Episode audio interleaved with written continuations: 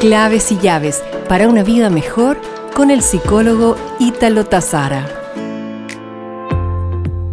Un abrazo. El abrazo es poner al descubrimiento nuestro sentimiento. Es entregarse al otro y dejar que el otro también se entregue. Es el festejo del encuentro. Un abrazo es el consuelo del dolor. Es resguardo, es protección, es ternura, es conexión. Un abrazo es un poema escrito en la piel es comunicarse sin palabras.